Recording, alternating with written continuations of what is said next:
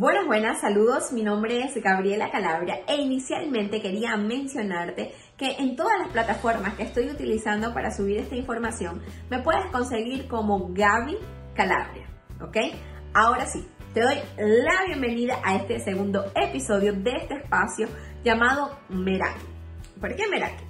Inicialmente quiero pedirte que asociemos este término con la razón por la que estoy haciendo estos podcasts y lo apliquemos en nuestra vida diaria.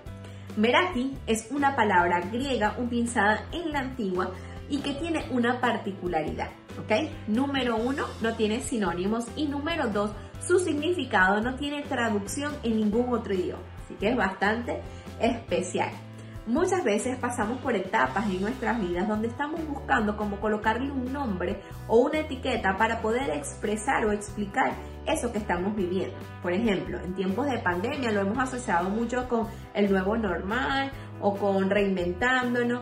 Entonces, este es un término que se utiliza precisamente para eso. Meraki significa tu esencia en todo lo que haces. ¡Wow! A mí me encantó. Realmente es una palabra que nos inspira a estar presente y que coloquemos toda nuestra esencia, todo nuestro amor en cada cosa que nosotros hacemos. Por ejemplo, en mi caso, hay muchas veces que estoy cocinando, atendiendo a los niños, tomando café, hablando por teléfono y cuando cuelgo la llamada con esta persona digo, ¿qué fue lo que me dijo? Estoy en modo automático, estoy como desconectada. Así que muchas veces para poder vivir en este tiempo presente necesitamos entregar nuestra esencia, necesitamos estar conectados con lo que estamos realizando. Te pongo un ejemplo de cómo usar esta palabra. Cuando conocemos a algún artista que dibuja algún cuadro o que hace alguna obra, por lo general este coloca su firma o utiliza alguna técnica particular de su propio arte.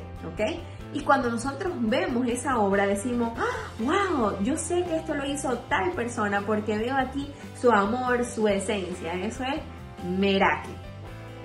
Muchas veces nosotros pasamos por etapas en donde sentimos que estamos como estancados, en donde vemos que no avanzamos, no progresamos, no sabemos qué decidir, si será que tengo un propósito, cuál es mi misión.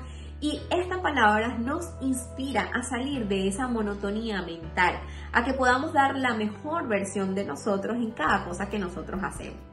Hay muchas personas que cuando nosotros las conocemos, por ejemplo en mi caso amo conocer personas así, que se le nota esa pasión por lo que hace en sus ojos, que se le entre que tiene toda esa entrega, todo ese amor. Digamos que conocemos a alguien así como que, no sé, un músico cuando esa persona está interpretando su música, por lo general entrega su alma, entrega su corazón y nosotros al escuchar ese sonido decimos como que, wow, puedo sentir esa música.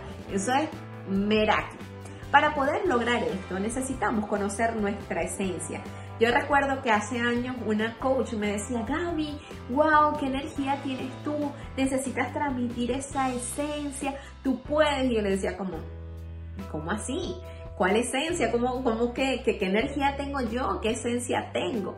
Y para poderlo hacer necesitamos tener cierto eh, conocimiento de compromiso propio para poder aplicarlo en cada cosa que nosotros hacemos. Y de esto quiero hablarte en el siguiente episodio porque quiero darte tips o herramientas que por lo menos a mí me sirvieron para poder salir de esa zona de confort o de poder salir de esa zona de estancamiento o modo neutro, como digo yo, utilizando nuestra energía y usando nuestra esencia para poder salir de eso. Gracias por acompañarme en este episodio y espero poderte ver en el siguiente.